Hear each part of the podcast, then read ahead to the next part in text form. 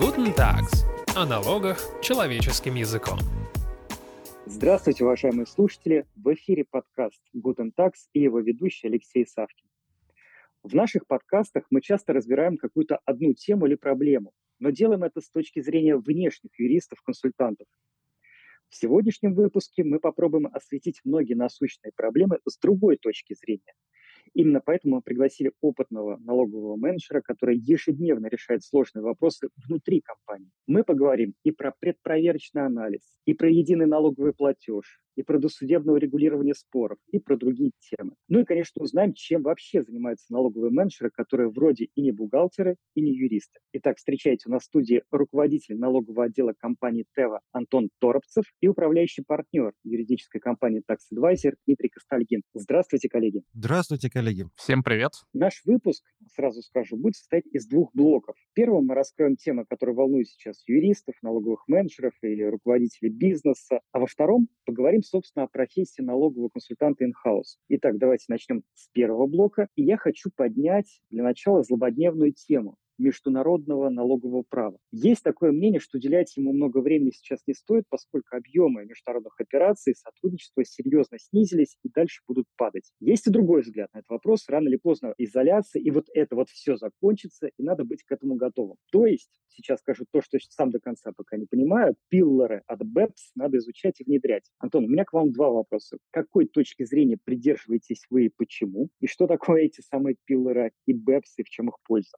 Давайте вот начнем вот с первого. Какой точки зрения вы придерживаетесь? Я скорее придерживаюсь точки зрения, что любая изоляция закончится. Мы живем в таком мире, что ну, невозможно изолировать там уже такую большую страну, как-то отделить ее в отдельную систему права и налогообложения, то все равно так или иначе мы будем взаимодействовать. Поэтому изучать это надо, что происходит, знать надо. И, в общем-то, вот до этого года мы достаточно активно пилоры изучали. Пилоры — это тот же BEPS 2.0. Это что такое? Расскажите, пожалуйста. Ну так, четырех словах. Я понимаю, что это огромнейшая тема на несколько томов, но все-таки. Давайте тогда чуть-чуть раньше начнем. Давайте вспомним, что такое BEPS в принципе. Зачем он был нужен? То есть это вот этих 15 планов, которые были созданы большой группой специалистов, профессионалов, и очень много из этого было внедрено в локальное законодательство стран, которые являются и членами Организации экономического сотрудничества и развития, но и те страны, которые являются только наблюдателями, например, Российская Федерация. Если посмотреть на те планы, то мы увидим, например, трансферное ценообразование. Здравствуйте, оно у нас в законодательстве. Контролируем иностранные компании, оно у нас в законодательстве. Какие-нибудь вещи формата там Principal Purpose Test, э, он же тест деловой цели, который родился у нас в виде статьи 54.1. Там можно практически по всем проходить. Международные налоговые правила. Абсолютно, да. И они единые для всех. Ну, не то чтобы единые, но, по крайней мере, такие гайды, э, они единые для всех, и каждый подстраивает свое законодательство. Та же многосторонняя конвенция, например, в которую Россия также вошла, поэтому это тоже было частью плана БЭП. Не далее, как не знаю, Дмитрий, может, поправить, пару лет назад, да, у нас появился вот этот так называемый BEPS 2.0, эти два пиллора. И, честно говоря, читая его как инхаусный юрист, эти правила, у меня складывается впечатление, что кому-то в Организации экономического сотрудничества и развития, точнее, мы знаем кому, мы его потом еще вспомним, может быть, чуть попозже, -то, кому-то стало скучно, или кто-то посчитал, что налоговым менеджерам и финансовым директорам компании стало скучно с бэпсами, их там научили. Ну, как-то расслабились. Э, расслабились, да, научились С 12 -го года-то. И надо правила по поправить уже, сделать поглобальней. Ну и, собственно, ввели те самые два пилора, который один вроде как задумывается, что будет там налогообложение цифровой экономики. Яркий пример, когда вот я объясняю, если, например, там в своей бухгалтерии, что такое пилор один, я им говорю, что, ребят, ну, смотрите, предположим, есть старый добрый анекдот, там, однодневка компания Microsoft, которая находится, компания, которая собирает лицензионные платежи в славном городе Дублин, где налоговая ставка минимальная, и там, где она получает доход, в той стране она налог не платит вообще никакой. Соответственно, умные люди в ОСР подумали и решили, что а давайте-ка мы будем облагать доход там, где он, в общем-то, возникает. Применим это правило к достаточно крупным компаниям. Не вспомню, 20 миллиардов, по-моему, оборота должно быть по первому пилору, да когда вчитываешься, такие цифры уже начинаешь забывать, а больше в правила погружаешься. И, собственно, второй пилор, который, э, ну, если сильно упрощенно, устанавливает э, минимальную налоговую ставку в 15%, вне зависимости от юрисдикции, где компания ведет бизнес. Как правило, касается многонациональных компаний, оборот больше 750 миллионов евро, то есть под это попадают очень многие компании. Устанавливается очень сложный и насыщенный, скажем, объем документацией, которую надо готовить. То есть мы сейчас вот смотрели у себя, и мы видим, что объем документов должен включать в себя это и данные по компании, и по численности, и по оборотам в разрезе по странам. В общем, там даже вот странового отчета, который у нас сейчас есть, собственно, его будет уже маловато. То есть там надо больше данных, и все эти расчеты, что вот у вас эффективная ставка не ниже 15%, и везде надо платить, соответственно, а доплачивать надо где, вопрос, да, то есть либо на уровне головной компании, либо где-то еще. То есть вообще в целом, то есть я вот когда пытаюсь просто объяснить это там, например, своим коллегам там из финансов или бухгалтерии, я сразу делаю кавиат, что, ребят, эту тему далеко не все профессиональные налоговики понимают до конца. Ее объяснять бывает достаточно сложно, чтобы, ну, людям же надо просто объяснить, что это такое. Просто это вот так поверхностно. Если погружаться в детали, там очень много вопросов, которые возникают. Дмитрий, а правильно я понимаю, что вот эти вот пиллоры, пиллор это столб, в конце концов когда вот это вот все закончится, дойдут и до нашего налогового права. Есть такая вероятность? Очевидно, такая вероятность есть, и Антон совершенно верно сказал, что сразу забывать и накрываться простыней, что называется, куда-то там ползти в какую-то сторону, да, наверное, не самая продуктивная позиция при прочих равных, да. Более того, даже если мы не обсуждаем пилоры, а в целом, да, международное налогообложение, то сейчас, опять же, мы по новостям видим, что тема изменяется, да, то есть сейчас появились э, уже сообщение о том, что Минфин планирует серьезным образом менять соглашение об избежании, как минимум, там, с Турцией, с Арабскими Эмиратами и некоторыми другими юрисдикциями, э, ну, другими юрисдикциями, да, очевидно, которые требуют э, поменять те условия соглашений. Тут вопрос в чью пользу, потому что это всегда такой баланс. Но, тем не менее, опять же, это работа для многих специалистов с точки зрения, как поменяются операции, да, или наоборот, если компании думали перенастроить, например, свою логистику через эти же юрисдикции, там, Турцию, либо Эмираты, то, опять же, это тоже повлияет на порядок налогообложения, что им нужно сделать, какой там сабстанс в том числе иметь в этих юрисдикциях, чтобы пользоваться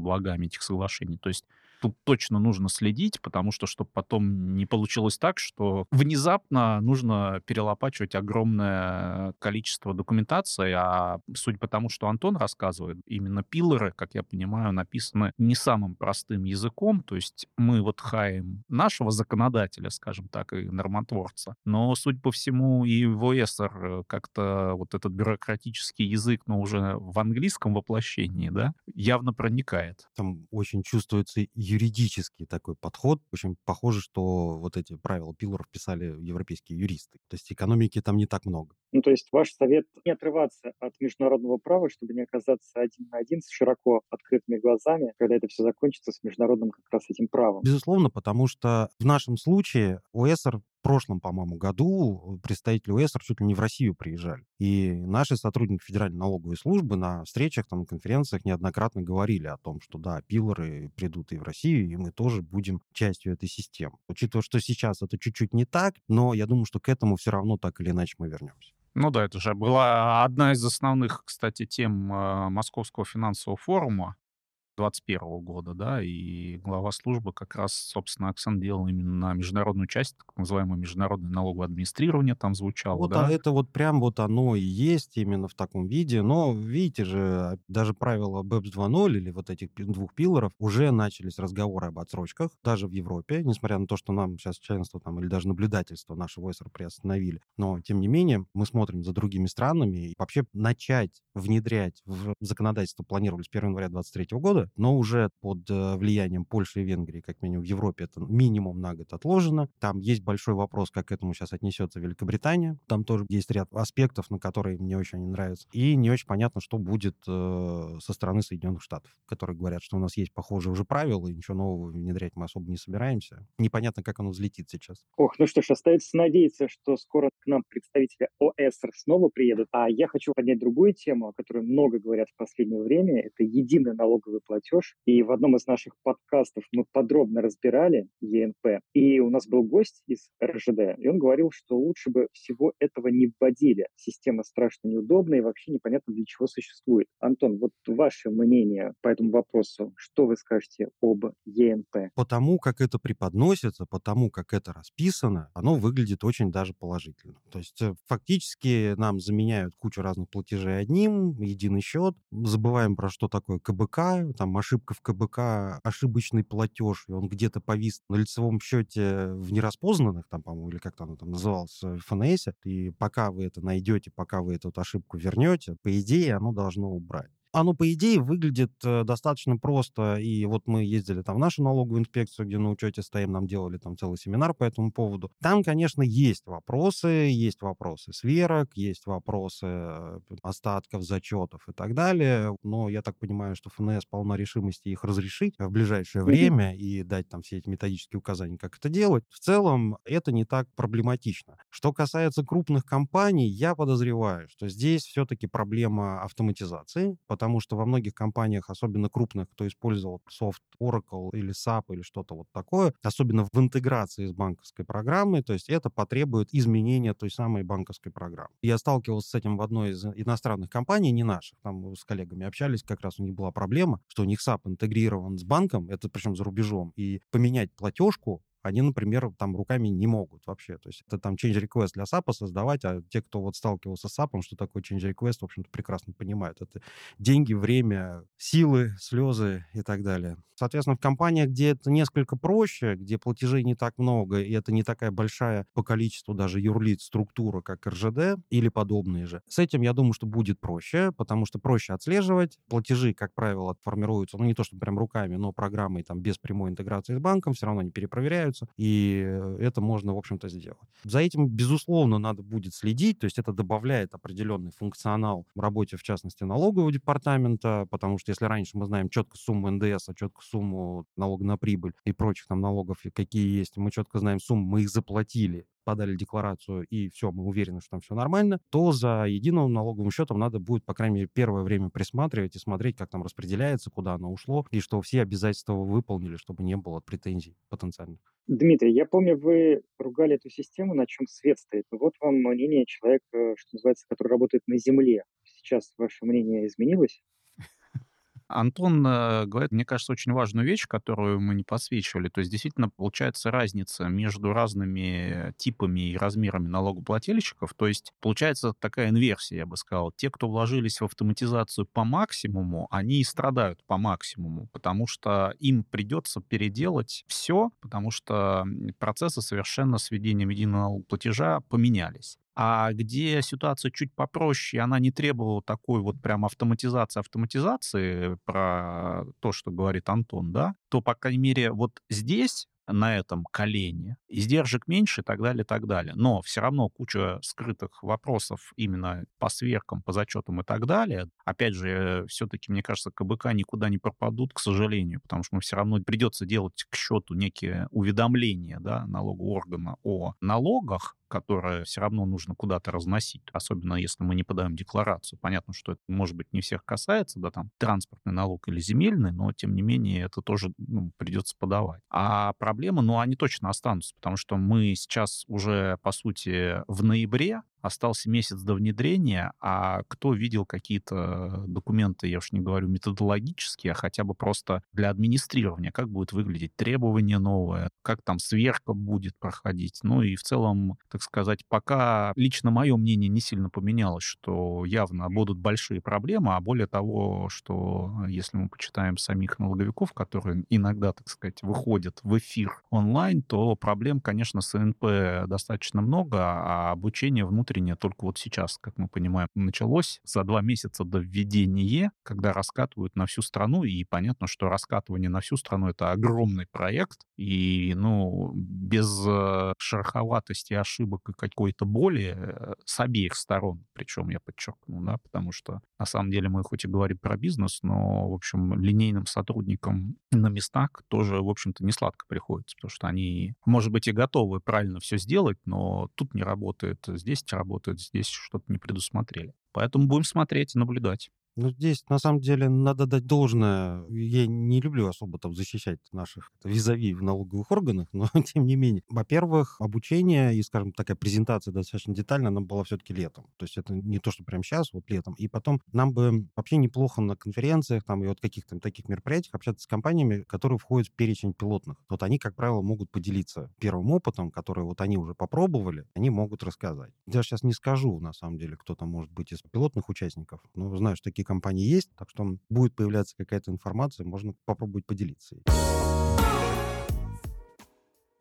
Я хочу поднять другой вопрос. Насколько понимаю, это вечная боль предпринимателей. Я говорю о предпроверочном контроле. Мы почему-то до сих пор не сделали отдельный выпуск про это, хотя обязательно сделаем в будущем. Насколько понимаю, тут есть две большие проблемы. Это непрозрачность, а значит, это какая-то возможность для недоброго маневра со стороны налогового органа. И вторая – это то, что это предпроверочный контроль стал, по сути, квазипроверкой, но без четко определенной процедуры. Антон, расскажите, пожалуйста, нам про особенности этих недопроверок, как вы с ними живете, много ли проблем, что вообще происходит? Недопроверка — это, конечно, сильно. Нет, мы, как и любая крупная компания, безусловно, сталкиваемся с мероприятиями предпроверочного контроля или, как его называют, предпроверочный анализ, э, ППА, у них такой есть ходу аббревиатура. Безусловно, мы с этим сталкиваемся, но что хочется сказать? Первое, сам по себе инструмент, в принципе, интересен, потому что это прямой диалог э, между инспектором инспекции налогоплательщикам. И это не просто диалог, как вот, э, не знаю, сейчас то, что практически сошло на нет, это вот убыточные комиссии, там комиссии по НДС, вот, там, вот, и вот это вот. Нет, это несколько другой инструмент, на который, по сути, приходит налоговая инспекция, которая сделала определенную домашнюю работу сама по своим источникам данных, по своим базам. Иногда прям показывают целые такие вот майндмэпы, прям разрисованные, такие красивые и показывают, в чем они видят проблему. То есть они не прям говорят, что вот у вас как бы нарушение да, однозначное. Они говорят, вот мы видим проблему, давайте вот об этом поговорим, нам нужны будут от вас комментарии, может быть, даже какие-то документы. И это все происходит действительно в не очень, скажем так, формализованном процессе.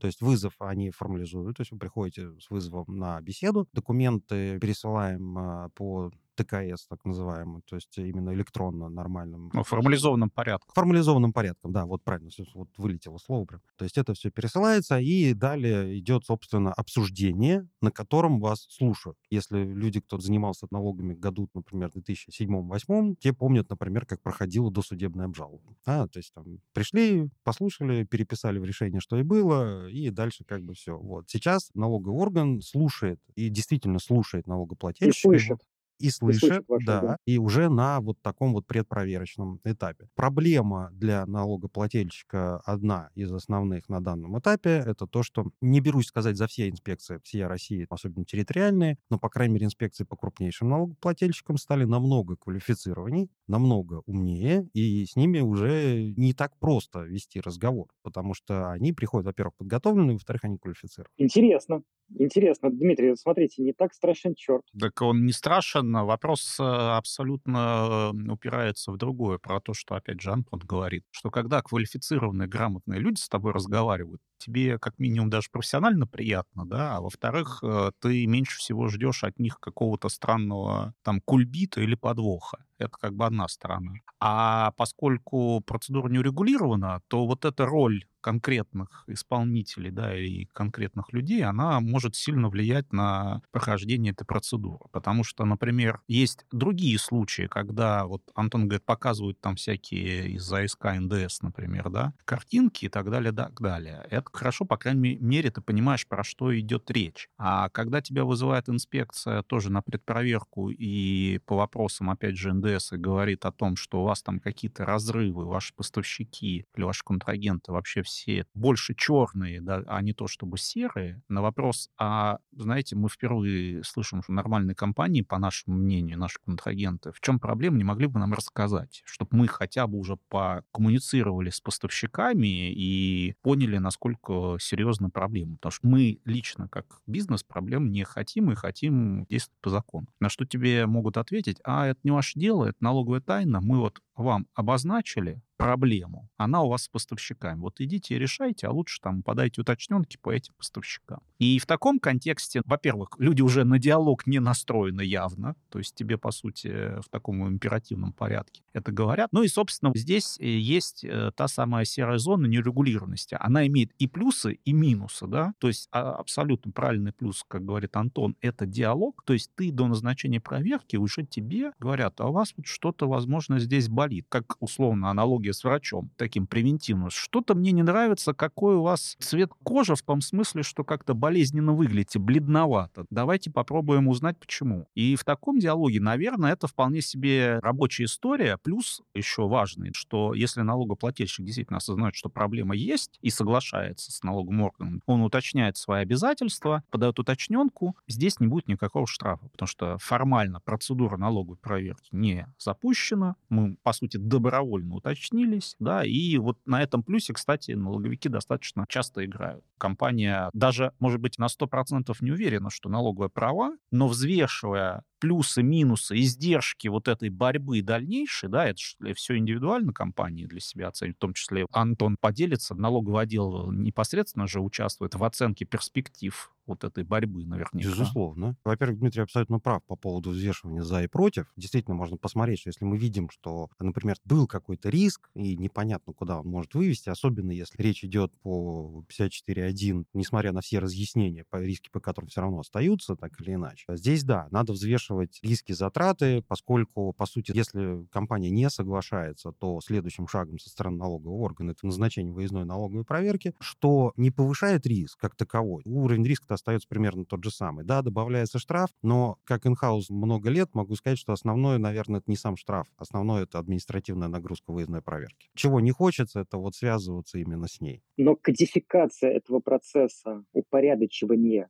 ведь нужно провести, как вы считаете? По-хорошему, да, поскольку вот разговаривая с коллегами, я вижу, что, например, по результатам вот предпроверочного анализа там составляется некий документ формата акта какого-то, да, там, где там даже подписи ставят, но... Протокол. Протокол, возможно, да, но который на данный момент особо юридической силы не имеет. Возьмем условную ситуацию, что у вас был какой-то момент, который вам подняли вопрос на предпроверке со стороны налогового органа, вы пришли с налоговым органом, поговорили, убедили налоговый налоговый орган в том, что вы правы, и был составлен соответствующий документ, но он для вас не является охранной грамотой на случай, если, например, в вашей инспекции сменится руководство, придет новый инспектор, который захочет опять это посмотреть. Вот кодификация этой истории, она по-своему сложная, но она, в принципе, возможна. То есть ее просто надо каким-то образом аккуратно прописать. Давайте поговорим о связанной с этим теме, о досудебном урегулировании споров. Хочется понять, что сейчас в этой сфере. И, судя по всему, проблемы там те же самые, что и с предпроверочным анализом. Непрозрачность и неопределенность. Правильно понимаю? Отчасти да. Если вот мы говорим про предпроверку, за пределами компании предпроверку не видно нигде. Это исключительно дело между инспекцией и компанией. В публичное поле никакая информация по этому поводу не попадает. Что касается досудебного обжалования, здесь ситуация чуть-чуть иная. Это по-прежнему закрытый процесс, это по-прежнему уже кодифицированное взаимодействие между компанией и налоговым органом, где есть документы в виде изначального акта, протокол разногласий, решение, дальше апелляционная жалоба. То есть это все прописано по срокам, здесь все, в общем-то, и целом понятно. Но, во-первых, до уровня апелляционной жалобы это вообще никаким образом не попадает в правовое поле. То есть, ну, даже в публичное поле, скажем так, где мы можем это ознакомиться, посмотреть, почитать на уровне апелляционных жалоб. А в ФНС есть, э, ну, у них на сайте прям, как это назвать, службой... Рубрика. Рубрика, да. Решение жалобам, где на анонимной основе они там вымарывают название, ну, регионы делают анонимно практически дело, но чтобы можно было понять, в чем там была суть и почему то или иное решение было принято Федеральной налоговой службой на уровне апелляционной жалобы. Вот это попадает. Но поскольку ФНС сейчас очень активно, даже не сейчас, а вот последние годы очень активно этот инструмент продвигает и очень активно им пользуется, мы приходим к тому, что, в общем-то, судебной практики нет. Она сведена к каким-то единичным делам. То есть если раньше для меня, как налогового менеджера, там, налоговая практика, это был таким инструментом для оценки риска, то есть я беру какой-нибудь договор, вижу, что что-то мне тут не нравится, ну-ка надо посмотреть, что практика говорит, да, нахожу что-то похожее, вижу, ага, суды говорят, что это нормально. Вот, не знаю, там, взять, можно, для примера, какое-нибудь древнее дело формата там Дирова, да, когда мы там продвижение, маркетинг и вся вот эта история была очень актуальна, и мы об этом узнали из суда, да, из решения суда, что окей, так делать можно, потому-то, потому-то, потому. Сейчас, чем больше развивается досудебное, то есть вот этот инструмент, как судебная практика, он практически пропадает, у нас остается решение по жалобам, но, опять же, то есть с одной стороны, я понимаю, что это нам, как профессионалам, неудобно, да, что пропадает это из публичного поля, с другой стороны, как, опять же, инхаус налоговый менеджер понимает, что, например, какое-нибудь решение по своей жалобе я бы не очень хотел, чтобы, например, попало, да? Ну, тут каждый, да, так сказать, своя э, рубашка ближе к телу, да, с другой стороны, совершенно верно, что не очень понятно, как тогда риски оценивать по каким-то специфическим историям. Ну и плюс вот этот непубличный порядок формально не позволяет в том числе проводить, насколько принцип равенства соблюдается, строго говоря. То есть понятно, что у нас и в судебной практике есть проблемы с точки зрения единообразия практики, да, то есть по одним и тем же ситуациям можно найти разные решения, но, по крайней мере, их можно найти и оценивать, и говорить, слушайте, ну, проблема неоднозначная, а когда на досудебке у нас, в принципе, наверное, процентов 90 с лишним рассмотрения оно скрыто, от анализа, да, не того, что нам хочется, как бы вот, о, там, Васильку, сколько им там доначислили и за что, а понять, насколько там работают такие договорные конструкции. Не работают, потому что бизнес усложняется, и в первую очередь э, первый сигнал как раз э, по проверкам и по результатам досудебного рассмотрения. Тут еще, кстати, вот важный момент, который Антон говорит, что это некий такой индикатор риска грядущего, да, для того же налогового менеджера, да, если он видит, что вышел какой-то кейс там по компании, которая или в его отрасли, или по похожим ситуациям, то это в целом такой звоночек оценить еще раз свои риски, да, и понять, куда движемся и что делаем. Именно по досудебной процедуре, что хотел бы отметить, не люблю очень сильно хвалить ФНС, но тем не менее, в одной из прошлых компаний я проходил через досудебную процедуру и, собственно, увидел, что там тоже люди стали слушать. Слушать, разбирать, анализировать, и действительно решение выносится именно не просто вот подпиской, да, вот как было много лет назад. А сейчас это действительно документ. Во-первых, он уже все-таки документ, это решение по апелляционной жалобе, который уже имеет определенную силу, да, что в случае, если там через год придут с тем же самым, да, уже можно этот документ показать, что, ребят, ну как бы вот тут вы не правы. То есть это не протокол по предпроверке. Антон, насколько понимаю, вы обслуживаетесь в инспекции по крупнейшим налогоплательщикам, да? К счастью, да. Я так понимаю, что к счастью, потому что, судя по всему, вам повезло, и у вас там сидят зубры, настоящие профессионалы своего дела. Я подозреваю, я не могу, конечно, судить, что, к сожалению, не всем так везет. Это да, но на самом деле, и что сами ФНС говорят на открытых мероприятиях, что у них мероприятия по повышению качества, они спускаются уже и ниже. То есть понятно, что они навели порядок крупнейших. Сейчас это идет работа с территориальными. Коллеги, давайте теперь поговорим во второй части о налоговых менеджерах, об этой профессии. По мне, если честно, так это вообще удивительно, что кроме бухгалтерии и юристов в компаниях теперь есть, и давно причем, те, кто отвечает чисто за налоги. Мне кажется, что уже само по себе это много говорит о качестве и простоте нашей налоговой системе. Антон, расскажите, пожалуйста, что вообще делает налоговый менеджер? Вот для чего нужны такие люди, как вы? Зачем мы пришли? Да, зачем, зачем мы нужны вообще, да.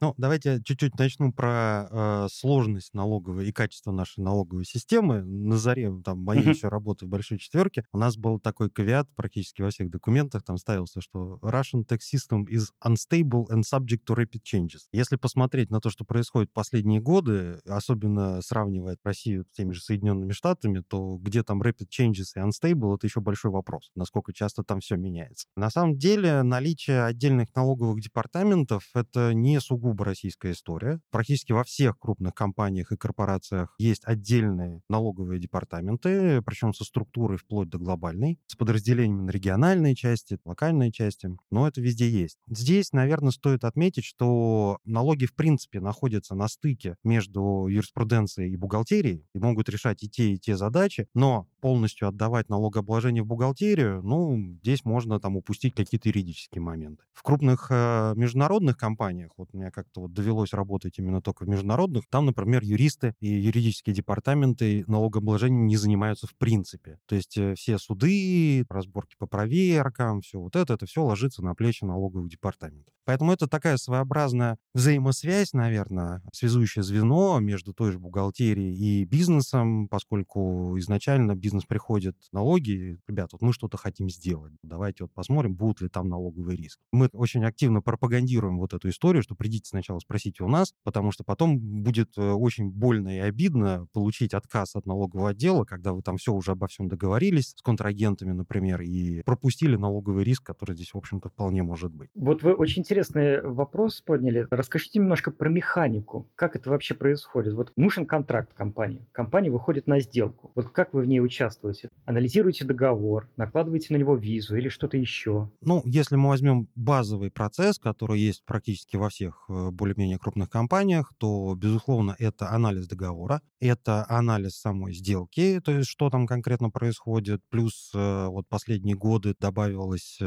история с проверкой контрагента, которая тоже часто ложится на плечи налогового отдела, поскольку логика бизнеса и бухгалтерии достаточно простая, что это ваши налоговые требования, вот вы и проверяете. Ну, вот мы и проверяем. Вот это то, что есть у всех. Что есть не у всех, я ее называю отчасти предконтрактная работа, когда сотрудники бизнес-подразделения приходят с какой-то идеей, что вот, ребята, вот у нас есть такая мысль, мы хотим вот сделать то-то, то-то, то-то, какие там подводные камни вы видите, например, да, и мы садимся с ними, смотрим, анализируем и говорим, что нет, это рабочая идея или это не рабочая идея. У меня был даже такой прецедент в одной из компаний, когда мы вдвоем с налоговым менеджером сели напротив бизнеса, бизнес изложил нам свою проблему, а мы дальше как хороший плохой полицейский. Я предлагаю идею, там, коллега ее рубит, там, я предлагаю идею, коллега ее рубит. В момент, когда мы пришли к какой-то идее, которую не нашли каких-то подводных камней, уже вот эту историю мы бизнесу рассказали, что, ребят, вот можно сделать вот так, вот так, вот так. Они сказали, о, здорово, да, действительно так можем, и пошли готовить договор. Но это такой не, не так часто случающийся. Такие легальные, белые, в хорошем смысле этого слова, схемы. Вы придумываете, одобряете, предлагаете. Алгоритм, давайте называть А, это да, так. схема, схема плохое слово, я понял. Алгоритм. Вместо схемы мне предлагали говорить всегда модель. Так, не, Ага. не схема, а Хорошо. модель, да, лучше так. По предконтрактной работе, что чаще бывает, это когда приходят, ребят, вот уже вот есть вот драфт договора, он еще не подписан, ничего, просят посмотреть заранее, поскольку, ну, в разных компаниях по-разному построена система подтверждения договоров, а у нас э, налоговый отдел там не первый стоит, чтобы уже просто не дергать кучу отделов, э, которые перед нами, и не остановиться на нас, на приходят, говорят, что, ребят, вот есть вот такой драфт, посмотрите, пожалуйста, там, что нужно поправить сразу. Такие тоже бывают. Давай я тоже задам вопрос. А какая-то степень э, риска материальности вы как-то оцениваете? То есть э, с каждым договором бизнес приходит к тебе или какие-то другие подразделения? Или есть, не знаю, какая-то градация, что там, не знаю, от суммы или от типа каких-то договоров? как правило, в большинстве компаний, с кем общался, и в частности, мы там пытаемся также это внедрять, такую историю, это стандартизация. Если приходит контракт стандартный, то есть прям вот по форме взятый, только вот в допустимые поля заполнены и все, то да, практически не смотрим его. Если же контракт нестандартный, мы смотрим практически все. В некоторых компаниях внедряется история, что да, ставится определенный уровень материальности, особенно в больших крупных компаниях, да, что там, не знаю, ну, условно, там, ниже 100 тысяч рублей, например, контракт разовый мы не смотрим. Такое бывает, но это такая оптимизация. Компания, видимо, понимает, что 100 тысяч рублей риска это не так много, и в крайнем случае можно это пропустить.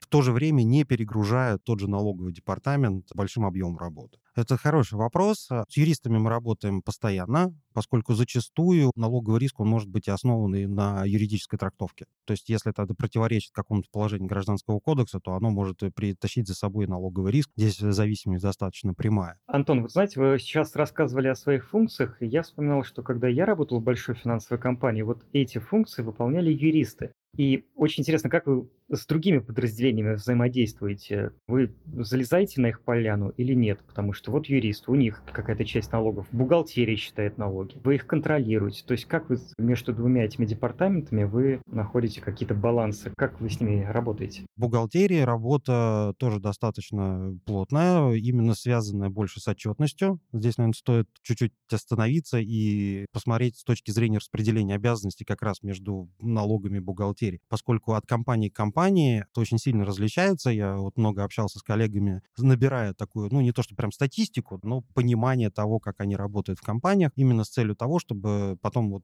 обобщая эти данные, вот я делал презентации на конференции как раз по поводу налоговой функции. И здесь бывает по-разному. Бывает, что, например, налоговую отчетность полностью готовит и сдает бухгалтерия. В таком случае роль налогового департамента — это разработка методологии. То есть налоговый департамент говорит, как правило, вот такая модель, она работает в компании, где есть так называемый общий центр обслуживания, где общему центру бухгалтерской части выдается инструкция, методика, что, ребят, мы делаем вот так. И это вот эту инструкцию, методику разрабатывает непосредственно налоговый отдел, основываясь на своих знаниях, опыте именно в налогообложении. Есть другая конструкция, когда налоговую отчетность дает непосредственно налоговый департамент. Здесь уже работа с а, бухгалтерией, это, собственно, тоже методология, но уже другого уровня. То есть это качество документов, сроки подачи, ну, там много всего может быть. Если смотреть на бухгалтерию юристов, наверное, теснее все-таки мы работаем с бухгалтерией, поскольку оттуда идет поток данных, который нам нужен, и он должен приходить в соответствующем качестве и в том виде, которым нам надо. Но юристов тоже здесь принижать не стоит. Здесь стоит еще, может быть, оглянуться и посмотреть на бизнес-подразделение, потому что мы работаем э, как налоговый департамент практически со всеми. У нас нет какого-то бизнес-подразделения, с которым мы так или иначе бы не работали. Либо это с точки зрения каких-то контролей или методологий, либо получения информации. Поскольку я вот исхожу, как правило, из того, что мне, как налоговому менеджеру, я должен знать бизнес своей компании от и до. То есть прям вот реально до там запятой, чтобы прекрасно это понимать, поскольку высока вероятность того, что мне надо будет это пересказать доходчиво, понятно и обоснованно человеку, который в этом бизнесе ничего не понимает, да, или не знает ничего про компанию в лице налогового инспектора в рамках какой-нибудь проверки. И если я чего-то буду не знать, то это усложняет, скажем так, в некоторой степени процесс.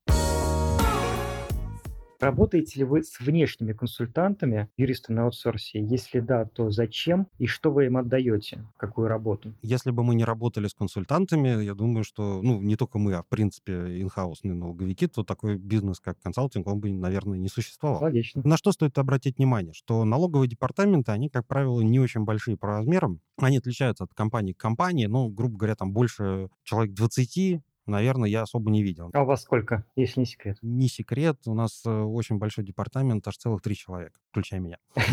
Понял. В разных компаниях разное количество. Было и шесть человек, э, было и пять человек. Был даже момент в моей биографии, когда я вообще один был. И такое случалось. Покрывается большая часть работы, но, например, возникает какой-нибудь сложный вопрос, который требует очень много времени на исследование, на поиск информации, в то время как коллеги из консалтинговой компании все это анализируют постоянно постоянно, и у них наверняка это есть. Соответственно, мы пойдем с этим вопросом, получим правильный ответ на него, за что, собственно, и заплатим. Второй момент, связанный с ресурсами, это, в частности, и проверки, причем практически на любой стадии, поскольку часто бывает, что ресурса своего не хватает, и, соответственно, привлекаем тоже, чтобы было сопровождение, либо какого-то конкретного мероприятия, либо в целом. Некоторые компании, в данном случае не мы, отдают часть работы налоговой на аутсорс, например, тот же анализ контрактов. Есть компании, компании, которые отдают на аутсорс, и внешняя компания им это делает. Но здесь есть один немаловажный, по крайней мере, лично для меня нюанс. Все-таки, когда мы отдаем что-либо на аутсорс, именно аутсорс, я не говорю про консалтинг, я говорю как что-то регулярное, то здесь необходимо прописывать очень четко правила игры. По сути, создается документ, который,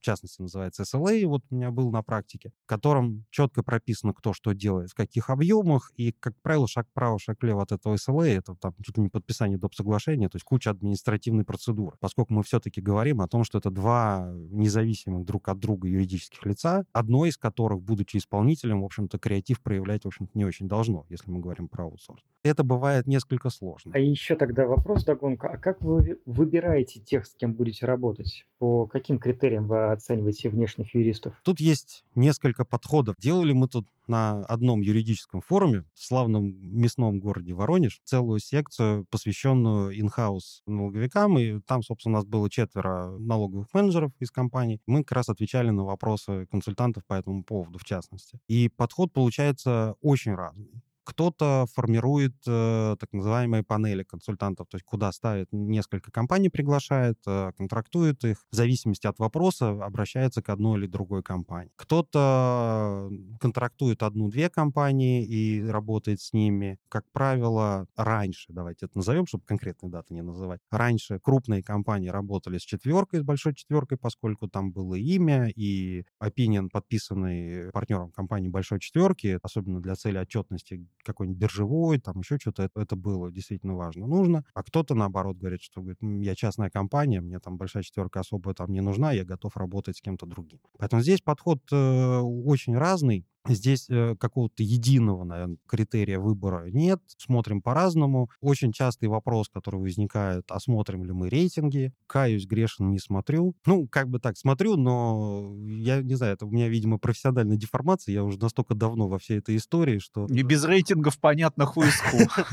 Ну, практически да. То есть уже и знаешь людей, и знаешь, кто чем занимается, и кому с чем идти. Поэтому на рейтинге особо, честно говоря, я не смотрю. Ну, это небольшой грех, я думаю, не смотреть рейтинги. Дмитрий, я хочу вас спросить, а какие вот вопросы вам задают новые клиенты, которые хотят нанять вас? Не про рейтинги, наверное, про что-то другое? Прежде всего, это вопрос про опыт и про аналогичные проекты. Да? Опыт проявляется в том, что ты делал похожие проекты, и, соответственно, по крайней мере, умеешь, можешь и готов не зафейлить контракт, да, особенно если это первый контракт с клиентом. Ну и плюс общение. У всех, опять же, как Антон правильно говорит, разные подходы, да, но мы за то, что, особенно в первое знакомство, в глаза друг другу посмотреть, понять, насколько мы там на одной волне, потому что, ну, бывает, я не знаю, Антон подтвердит, опровергнет, что что-то не страстается уже на уровне каком-то таком человеческом, что бывает вот такой подход у нас. Удивили.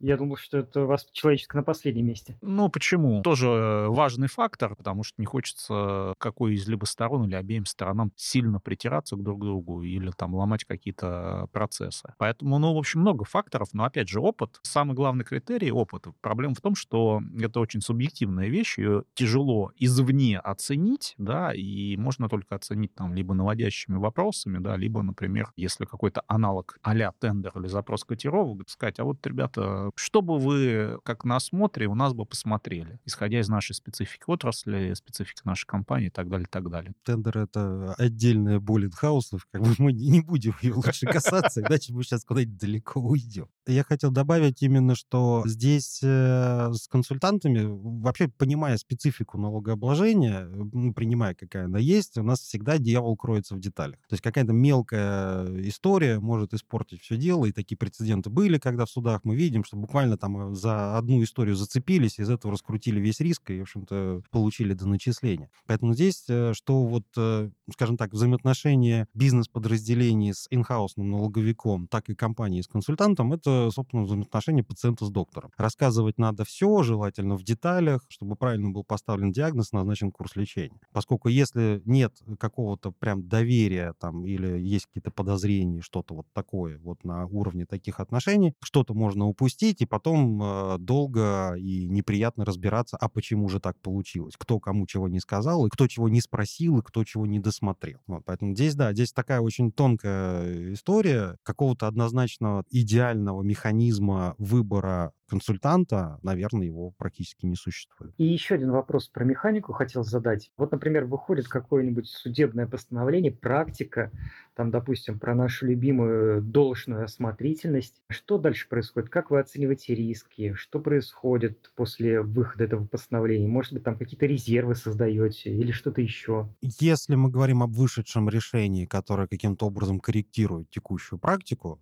назовем это так. Безусловно, мы вспомним и посмотрим, а если у нас что-то похожее хотя бы. Вряд ли у нас что-то будет такое же, потому что тут надо делать скидку на фармацевтическую отрасль, потому что это очень такая консервативная и забюрократизированная с точки зрения законодательства отрасль, поэтому тут не дают сильно играться и хулиганить. Безусловно, мы посмотрим на то, что у нас уже есть, на тех контрагентов, которые вот проходили как минимум последние там 2-3 года, отфильтровать просто и по параметрам подходящим посмотреть. Это раз. И, безусловно, это модификация, скажем так, того контроля, когда мы проверяем контрагента через базу. То есть если мы раньше там не смотрели, например, ну или там раньше смотрели на адрес массовой регистрации, потом в определенный момент практика повернулась, потому что Москва-Сити — это тоже адрес массовой регистрации. Если, например, оно вернется обратно, мы опять будем смотреть на этот фактор фактор и его учитывать.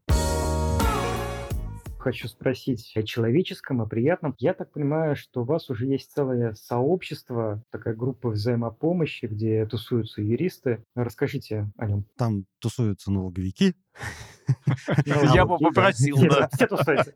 А кто они уже, э, юристы или экономисты, это очень сложно. Да, я участвовал в создании двух, мы их там называем условно клубами, именно внутрииндустриальными среди налоговиков. Первый как раз был по автомобильной отрасли, тогда я еще фармой не занимался, и там облегчало создание этого сообщества именно то, что мы на тот момент, э, вся автомобильная отрасль, поскольку это всегда крупняк, мы все стояли в одной инспекции на учете. В славном городе Санкт-Петербурге, э, восьмая по крупнейшим, мы все стояли там, и поэтому всегда темы для разговора были всегда. А как у вас, а как, пришли, а кто пришел, ну и вот эта вот вся история. Начиналось оно немножечко так сковано, поскольку все-таки, ну не то чтобы люди с подозрением, сначала не очень понимали вообще, о чем говорить, но вот буквально на второе, там, третье собрание нашего вот этого клуба уже прям э, народ очень активно в эту историю включился. Не готов сказать, жив ли клуб до сих пор. По крайней мере, перед пандемией он был еще жив, и люди собирались. Да, когда я вот уже пришел в фарму, здесь мы решили попробовать сделать э, что-то примерно то же самое. Собрали инхаус налоговиков, главных бухгалтеров,